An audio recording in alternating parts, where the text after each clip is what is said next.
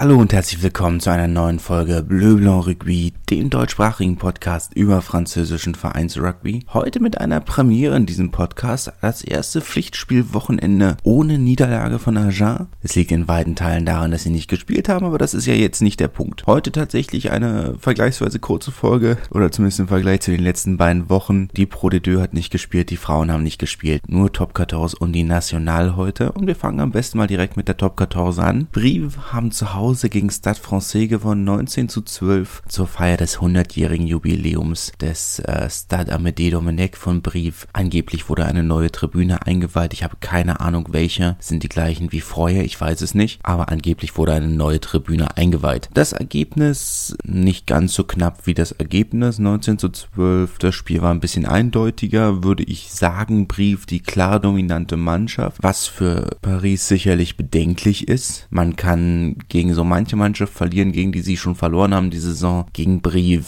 weiß ich nicht. Vor allem, weil man letzte Woche oder nachdem sie letzte Woche in Unterzahl so klar gewonnen haben, war das jetzt eine, ein überraschendes Ergebnis, dass sie jetzt gegen Brive nicht mehr Kampf zeigen, muss man sagen. Insgesamt aber keine so dolle Partie in aller Fairness gegenüber beiden Mannschaften. Lyon hat zu Hause 15 zu 20 gegen Bordeaux verloren. Das Topspiel dieses Wochenendes oder eines der Topspiele dieses Wochenendes. An sich ein gutes Spiel von beiden Seiten. War jetzt noch ein ein wenig äh, zu früh für Lima Sopoanga, der zwar seine Quarantäne mittlerweile durchgemacht hat und wieder unter Mannschaftstraining ist, aber wahrscheinlich jetzt nach einer Woche ein bisschen zu früh wollten sie noch nicht ganz ins kalte Wasser werfen. Äh, es hat Leo Berdeux für, für die Gastgeber gestartet. Auf Seiten von Bordeaux, nachdem jetzt diese Woche wieder die Diskussionen oder letzte Woche die Diskussionen aufgeflammt sind, ob Mathieu Jalibert bis zum tatsächlich äh, seinen Vertrag verlängert, ob er länger bleibt als das als bis zum Ende dieser Saison. Er sei ein sehr wichtiger Spieler, wurde von Seiten des Vereins immer wieder betont, ein Weltklasse-Spieler, der äh, die Fähigkeiten habe, das Spiel ganz alleine zu entscheiden. Er wollte in diesem Spiel anscheinend das Gegenteil beweisen, hat wieder so diese Schwäche, die er immer mal wieder hat, dass er einfach spielen will,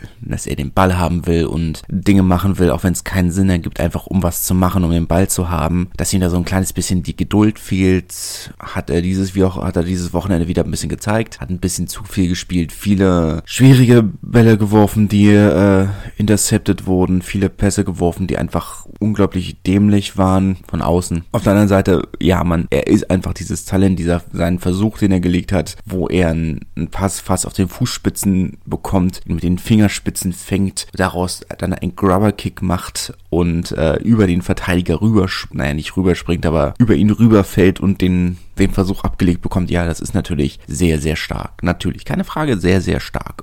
Richtig guter Versuch, kann man wirklich nicht sagen. Aber so im Großen und Ganzen hat er in diesem Spiel so wieder so sein, seine, seine Schwächen gezeigt, die er noch, oder gezeigt, dass er noch Teile seines Spiels hat, an denen er noch sehr viel arbeiten muss. Was ja schätze ich auch eine gute Sache ist. Wäre sonst auch langweilig. Ja, aber 15 zu 20, endlich der erste Auswärtssieg für Bordeaux. Was heißt endlich? Ein Auswärtssieg für Bordeaux. Können Sie mit zufrieden sein, Lyon? Selbstverständlich enttäuscht. Aber ich denke nicht, dass man insgesamt schlecht gespielt hat. Also es ist kein Grund zur Besorgnis. Ja, wie gesagt, ein enttäuschendes Ergebnis, aber noch keine Katastrophe. Montpellier hat 21 zu 11 gegen La Rochelle gewonnen. 21 Punkte vom T, 21 Punkte durch Paolo Garbisi. Was beruhigend ist, vor allem nachdem ja die letzten beiden Wochen, ich sag mal, die Spiele vom T entschieden wurden, beziehungsweise durch verpasste Kicks vom T entschieden wurden. Ähm, Garbisi zu Hause gegen Toulouse die Erhöhung zum Unentschieden verpasst und äh, in Po die Erhöhung von Anthony Boutier verpasst äh, zum Sieg. Jetzt also endlich 7 von 8 hat er getroffen und äh, er hat im Interview gesagt, dass es für ihn einfach eine wichtige ähm,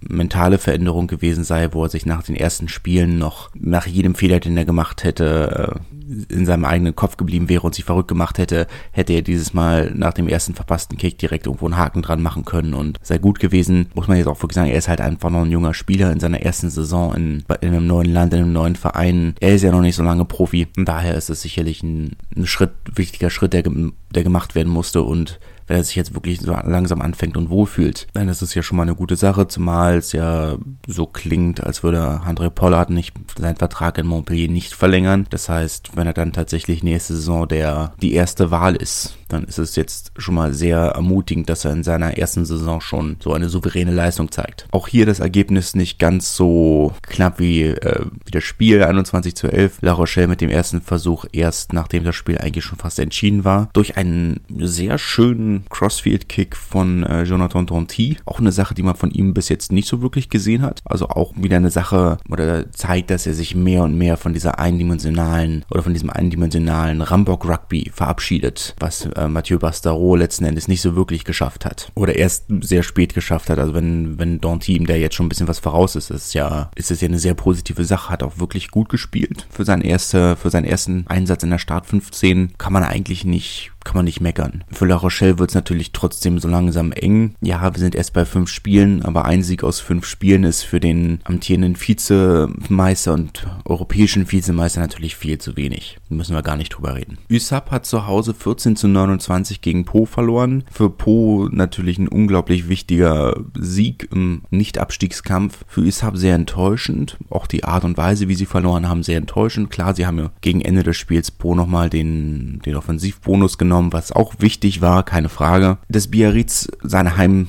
oder seine Miniserie zu Hause, aus seiner Miniserie zu Hause gerissen wurde gegen Toulouse, ist eine Frage. Gegen den amtierenden Meister oder gegen Toulouse generell kann man schon mal zu Hause verlieren. Aber gegen Po, ja, da fehlt ein bisschen was. Also da hätte man sich mehr erwartet. Ähm, vor allem nach diesem Sieg gegen Toulon letzte Woche hätte ich schon gedacht, dass sie Po sicherlich meistern können, die sicherlich nicht so schlecht sind, wie der Tabellenplatz letzte Saison ausgesagt hat. Gerade diese Achse aus, äh, aus Clovis Lebay und Antoine Astoy, die ja wirklich, die haben beide Versuche gelegt, haben spektakulär gespielt. Auch die erste Reihe von Po war phänomenal, keine Frage. Siegfried Fissi-Hoy kennen wir ja auch in Deutschland Deutschland. Der hat ja schon für Heidelberg gespielt, eine Saison oder zumindest eine halbe Saison in den europäischen Wettbewerben. Ist ja auch egal. Natürlich sind die gut, aber im Abstiegskampf musst du gegen die, gegen die direkte Konkurrenz punkten, sonst wird's eng. Po wird sich ärgern, dass ihnen so auf die letzten Meter noch der Offensivbonus genommen wurde, aber ansonsten ist das natürlich ein sehr, sehr wichtiger Schritt für den Klassenhalt und vor allem scheinen sie jetzt auch tatsächlich rausgefunden zu haben, wie man offensiv spielt.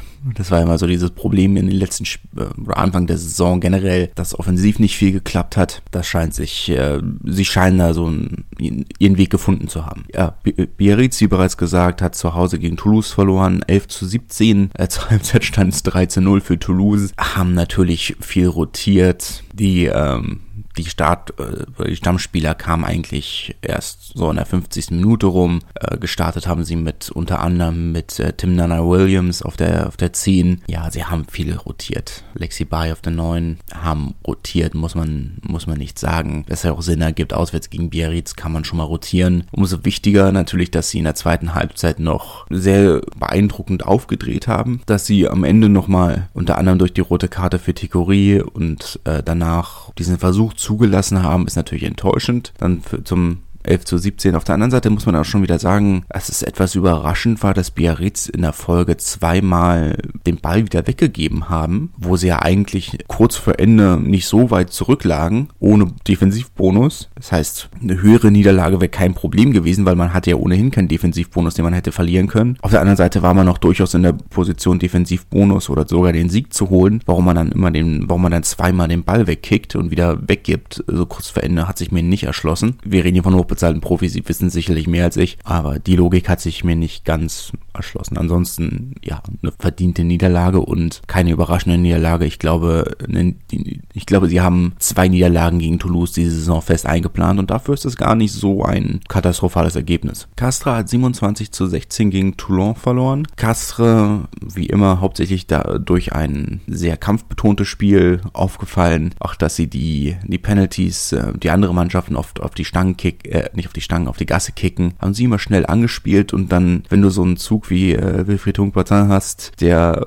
auch durch drei Verteidiger durchgehen kann, ist das, ergibt das natürlich viel Sinn. Hat zweimal so Versuche gelegt. Von Toulon, da fehlt mir irgendwie der Kampfgeist, um ganz ehrlich zu sein. Da fehlt mir das Engagement. Ja, du hast ein, zwei Spieler, die durchaus viel zeigen. Positiv herauszustellen natürlich Emery Glück, der äh, ja von Bayonne gekommen ist, der, wenn er aber so weiterspielt, sicherlich auch ein Kandidat für die Nationalmannschaft ist. Zumal auf der Flügelposition ja im Moment einige Verletzungen sind, die die Thomas zum Beispiel ähm, Marion Penot zeigt auch nicht so ganz, was er normalerweise kann. Also von daher ist es, wäre es auch keine große Überraschung, äh, Emeric Luc zu, zu nominieren jetzt im November. Kann ja vielleicht nochmal kurz Montpellier, äh, also jetzt mal davon, kann ich nochmal dazu erwähnen, die, die äh, rosa Trikots zum Oktober raus, dem, dem Großkrebsmonat, die, Triko, die rosa äh, Sondertrikots, die nach dem Spiel signiert und jetzt versteigert werden, haben natürlich auch auf eine sehr bittere Art und Weise Arthur Vincent, einen ihrer Kapitäne, verloren, ist umgeknickt und äh, lag dann erstmal eine Weile unter starken Schmerzen auf dem Boden, wollte noch weiterspielen, aber ist dann, das Bein hat dann einfach weggegeben. Er sah sehr, äh, sah nicht gut aus. Also er wird wohl um die acht Monate fehlen. Natürlich bitter, auch wenn man jetzt sieht, wie die Reaktion vom Trainerstab der Nationalmannschaft sieht, wie wichtig er in ihren Planungen gewesen wäre. Gehört halt leider dazu. Ohne Fremdeinwirkung in diesem Fall tatsächlich bis bei einem, bei einem Sidestep passiert. Ärgerlich. Ja, für Toulon, da muss ein bisschen mehr kommen. Emery Glück, sicherlich einer der Spieler, die man von diesem Spieltag auf Seiten von Toulon hervor, hervorheben muss. Insgesamt ist es natürlich diese Saison schon, schon sehr dünn, muss man einfach in Fairness sagen. Clermont hat 26 zu 17 gegen Racing verloren auf den, auf den Sonntag um 21 Uhr. Bedenklich finde ich nach wie vor die Zuschauerzahlen von Clermont. Natürlich verstehe ich, dass ein Sonntag 21 Uhr nicht die familienfreundlichste Zeit ist. Keine Frage, müssen wir nicht drüber reden. Das ist natürlich eine Zeit, die man, wenn die Kinder überhaupt so lange wach bleiben dürfen, eher dann vorm Fernseher verbringt. Aber es ist ja nicht das erste Heimspiel. Und 13.000 Zuschauer sind schon gut 5.000 Zuschauende weniger als, als man normalerweise im Stadion sehen würde. Kann man jetzt fast eins zu eins hochrechnen. Ja, eigentlich mehr, nicht ganz. Äh, Clermont Foot, die jetzt ihre Premierensaison in der Ligue 1 spielen, haben ihre Zuschauerzahl fast verdoppelt auf 11.000 oder 11.500 im Schnitt. Ich weiß nicht, ob man das dann gegeneinander aufrechnen kann, aber schon enttäuschend, muss ich sagen. Klar, wie gesagt, man merkt einfach, die Hochphase von Clermont ist vorbei. So ein bisschen, nicht nur ein bisschen, sie ist eigentlich vorbei, man merkt es ein bisschen, aber ich denke, sie ist vorbei. Aber schon komisch, dass das Stadion so leer ist. Das ist man nicht gewöhnt. Nach fünf Niederlagen in Folge der erste Sieg gegen Racing. Sie haben sich schwer getan, muss man, muss man auch klar sagen. Nichtsdestotrotz natürlich verdient. Sie haben ja immer noch viele Verletzungssorgen, mussten einiges umstellen. Man hört auch, dass es intern sehr rumort. Camilo Lopez unter anderem steht wohl vor einem Wechsel zu Biarritz, was zumindest geografisch Sinn ergibt. Kommt ja aus Montreal. Von daher ist das ergibt es Sinn, dass er wieder vielleicht näher bei der Familie sein möchte. Ja, also es, es rumort wohl schwer innerhalb des, innerhalb des Vereins. Einige Spieler sind sehr unzufrieden. Schwierig. Für Racing, ja, man kann auch mal in Clermont verlieren. Das passiert schon mal. Ist früher sehr regelmäßig passiert. Klar, jetzt nach fünf Siegen in Folge dachte man natürlich, okay, hm, geht schon weiter. Ja, keine Katastrophe. Man kann auswärts an Clermont verlieren, auch wenn sie sich über den Verlauf ärgern werden. Aber ich denke, das kann man insgesamt schon akzeptieren. Kommen wir zur National und da gab es äh, am Freitag zum Auftakt des Spieltags eine mittelschwere Überraschung. Soyon Goulem haben endlich gewonnen nach drei Niederlagen in Folge und drei, äh, schwierigen Niederlagen in Folge konnten sie endlich einen Sieg erringen und dann auch noch ausgerechnet gegen Nizza, die sich zwar diese Saison auch noch schwer tun, aber insgesamt doch ein schwereres Kaliber der Liga sind. 27 zu 10 am Ende relativ eindeutig. Aus äh, deutscher Perspektive hat, beziehungsweise aus Perspektive der deutschen Nationalmannschaft, der ist ja eigentlich Südafrikaner, Kurt Haupt hat gespielt, kam von der Bank. Relativ eindeutig das Ergebnis, was überraschend ist. Damit hätte man nicht gerechnet. Swoyo und Golem bieten leider keinen kein Livestream ihrer Spiele an, ein bisschen enttäuschend ist. Nizza schon, falls euch das, das interessiert, die streamen das normalerweise auf ihrem YouTube-Kanal. Und Golem bieten nur einen Live-Ticker an und dann kann ich auch gleich auf Twitter bleiben. Von daher kann ich jetzt nicht allzu viel über dieses Spiel sagen. Ich hätte es gerne gesehen sonst. Aber für Swoyon Golem natürlich endlich ein, endlich ein Sieg, endlich, endlich mal irgendwas äh, zum Vorzeigen, nachdem, nachdem der Saisonstart ja extrem schwierig war. Klar, auch sie hatten einen sehr großen Umbruch. Trotzdem hätte man, hätte ich persönlich gesagt, dass man den Saisonstart hätte besser gestalten können. Nizza sicherlich, oder für Nizza ist das sicherlich ähnlich, die keinen so großen Umbruch hatten. Keinen kleinen Umbruch, aber, oder zumindest einen kleinen Umbruch Umbruch, aber keinen großen. Ich sag mal, das Kerngerüst der Mannschaft ist schon geblieben, von daher hätte ich schon erwartet, dass sie ein bisschen oder dass der Saisonstart ein bisschen mal in Einklang mit dem mit der letzten Saison vonstatten geht und aber gut, die Enttäuschung sitzt anscheinend wirklich sehr sehr tief, was verständlich ist, aber die Saison ist ja noch lang. Zumindest ist Soyon Golem damit endlich von den vom letzten Platz runter, ist ja auch schon mal was. Blagnac hat 24 zu 20 gegen DAX gewonnen, eine kleine Überraschung. Blagnac naja, was heißt eine kleine Überraschung? Blagnac sind schon gut in die Saison gestartet. Drei Siege aus vier Spielen ist schon ganz anständig. Kann man, glaube ich, so formulieren. DAX hätte ich, aber ist halt, DAX ist halt immer noch ein Verein mit einem großen Namen, auch wenn sie dem schon lange nicht mehr gerecht werden. Aber es ist natürlich trotzdem noch ein Verein, wo man denkt, oh, DAX, doch, da war was. Muss man schauen, was letzten Endes draus wird. Aber insgesamt äh, scheint sich die Mannschaft gut gefunden zu haben. Ob das jetzt auch so bleibt, wenn die anderen Mannschaften oder die, die etwas stärkeren Mannschaften wieder ein bisschen zu sich finden. Also Mannschaften wie Soyon Golem, wie Nice, beziehungsweise Nizza, muss man dann schauen. Aber in der Form sind die Playoffs definitiv drin. Bourgoin hat zu Hause 6 zu 35 gegen Massy äh, verloren. Äh, schon sehr eindeutig Massy mit einem Offensivbonus, der einzige Offensivbonus des Wochenendes. Ah, nee, nicht ganz. Albi hat, glaube ich, auch einen geholt. Oder könnte einen geholt haben, ich bin nicht ganz sicher. Bourgoin, auch hier, ja, wieder mit Umbruch, komplett neuer Trainerstab unter Sebastian Thius Borde. ja, aber wenn sie oder ich sag mal, ich fasse dieses Spiel einfach mal damit zusammen, dass der Präsident sich nach dem Spiel hingestellt hat und gesagt hat, er schämt sich, Präsident dieses Vereins zu sein nach dieser Leistung. Sagt, glaube ich, alles. Valence Romans hat 24 zu 21 gegen Chambéry gewonnen. Ist ja ein Derby. Wir liegen ja sehr nah beieinander. Unten in den Alpen. Ich nehme es schon mal vorweg. Tim Menzel hat nicht gespielt. Der hat generell spielt noch keine wirkliche Rolle in Valence. Bei Valence Romans hat ist einmal von der Bank gekommen. Jetzt in vier Spielen. Natürlich enttäuschend gut für die Nationalmannschaft, weil ich davon aus ausgeht, dass das heißt, dass er äh, jetzt Ende des Monats die beiden Rugby Europe Spiele wird spielen können dürfen, aber insgesamt natürlich enttäuschend. Ich hatte vor Beginn der Saison schon gedacht, dass er eine größere Rolle spielen wird, weil die anderen beiden Neuen, die sie haben, schon hatte ich eher gedacht, dass das Spieler sind, die noch vorher noch Erfahrung sammeln müssen, dass sie quasi seine Lehrlinge würden. Aber es ist aus der Distanz natürlich manchmal ein bisschen schwierig. Für Chambéry, die ja bis jetzt oder die immer noch Tabellenführer sind, ein kleiner Rückschlag. Aber ich denke, Derby hin oder her ist Valence Romans natürlich der Favorit auch der Favorit dieser Saison. Von daher ist es keine Schande, bei ihnen zu verlieren. Sollte man, meine, sie sind immer noch Tabellenführer. Nach vier Spieltagen heißt es natürlich noch nichts. Aber im Zweifelsfall wird man ja bei ihnen spielen müssen, um, oder besteht die Möglichkeit, bei ihnen spielen zu müssen, wenn man aufsteigen möchte. Von daher äh, ist das äh, vielleicht keine Generalprobe, aber sicherlich ein erster Hinweis, wie ein solches Spiel ausgehen könnte. Albi hat 39 zu 23 gegen Cognac gewonnen. Muss man, glaube ich, wenig zu sagen. Cognac bleibt klein oder sehr deutlich hinter den eigenen Erwartungen zurück, was dieser Erwartungen waren. Ich hatte sie deutlich weiter vorne eingeschätzt. Aber Albi sind für die reguläre Saison sicherlich eines der Top-Teams. Haben sich auch noch weiter verstärkt. Wo die schon wieder das Geld her haben, keine Ahnung. Nachdem man letzte Saison schon wieder fast pleite war. Wie wäre es das jetzt?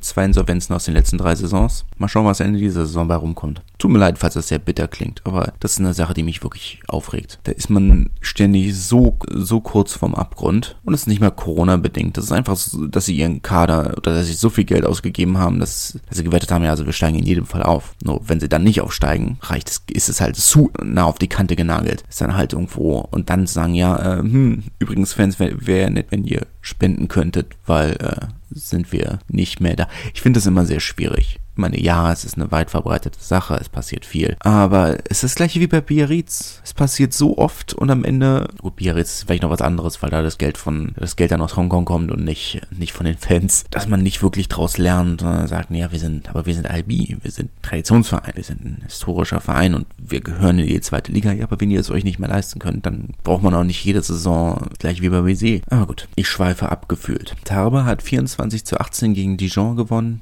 mit einem Versuch von Maxim Oldmann in der 12. Minute. Taro sicherlich den eigenen Erwartungen gut voraus. Duell auf dem vierten Platz, auch mit drei Siegen aus vier Spielen, aber mit deutlich weniger Bonuspunkten als äh, die anderen Mannschaften. Sicherlich den eigenen Erwartungen voraus und ich rechne mit einem Einbruch gegen Mitte der Saison, gerade vor, gerade vor allem, gerade wenn äh, die Wetterbedingungen in Pyrenäen wieder ein bisschen schwieriger werden, der Platz wieder unbespielbarer wird, die Trainingseinrichtungen ein bisschen unbespielbarer werden. Äh, das ist ja das Problem, was DAX letztes Jahr auch schon hatte. Denke schon, dass da ein bisschen, dass da ein Einbruch kommen wird. Vor allem sehe ich sie in aller Fairness auch nicht auf dem gleichen Niveau wie Valence oder Chambéry oder auch äh, Nizza, wenn sollen diese irgendwann wieder fangen. Aber trotzdem ein sehr zufriedenstellender Saisonstart. Syren hat 18 zu 15 gegen Obernas gewonnen. Äh, dieses Mal ganz ohne Zuschauer. Mussten ja auf einem Nebenplatz ihres Stadions dieses Mal spielen. Das Stadion wird ja komplett renoviert. Das letzte oder später davor haben sie ja im Stade Jean Bouin gespielt von, von Stade Francais. In das nächste Heimspiel Beispiel spielen sie ähm, als Curtain Raiser, als äh, Vorband quasi von, von Racing,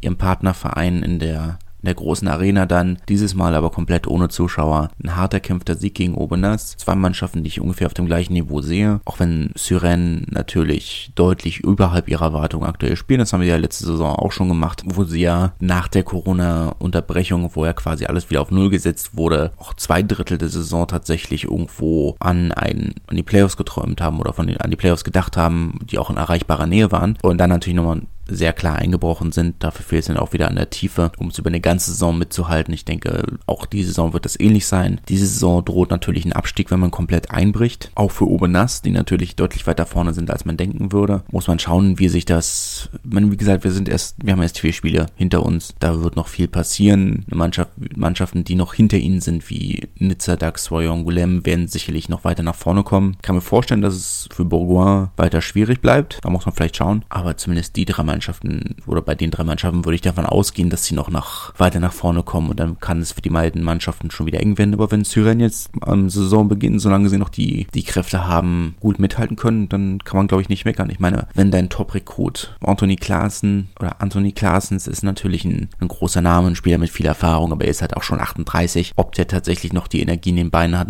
für eine ganze Saison, muss man schauen. Weiß ich nicht, glaube ich nicht. Irgendwann wird ein Einbruch kommen, einfach weil dann die Tiefe fehlt, wenn die ersten Verletzungen da sind, wenn die ersten, wenn es einfach so ein bisschen fehlt, dann wird ein Einbruch kommen. Bis dahin können sie, glaube ich, sehr zufrieden sein. Von daher würde ich aber jetzt nicht sagen, dass sie die Überraschungsmannschaft sind. Es ist überraschend, dass sie so weit vorne sind nach vier Spieltagen, aber es sind halt auch nur vier Spieltage. Ich glaube, das habe ich jetzt oft genug erwähnt. Ähm, eine, eine Erwähnung noch aus der Kategorie äh, Adlerwatch. Ein Nationalspieler außerhalb dieser äh, Topgruppe war noch, äh, hat noch gespielt, nämlich Mathieu Ducot, hat für Lannemazon gestartet, wie er es eigentlich bis jetzt in allen Spielen getan hat. Also aus drei von vier hat er gestartet. Es läuft bis jetzt wirklich nicht, muss man in aller Fairness sagen. Ähm, einen Sieg haben sie bis jetzt geholt aus vier Spielen, haben jetzt in Moleon verloren, 21 zu 9. Bis jetzt ist er ohne Versuch, dafür mit einer gelben Karte. Gleicht sich sicherlich aus. Ansonsten auch keine, keine weiteren Beteiligungen aus deutscher Perspektive. Wie gesagt, Nostadt hat nicht gespielt, Hilsenbeck und äh, Marx haben natürlich nicht gespielt und in der National nur in Anführungszeichen Haupt und äh, Oltmann, Menzel und Jumenev leider noch nach wie vor ein wenig außen vor, wobei ich mir bei Tumenev nicht sicher bin, ob er nicht vielleicht verletzt ist. Ich weiß, äh, Midian Pik hat Anfang der Saison äh,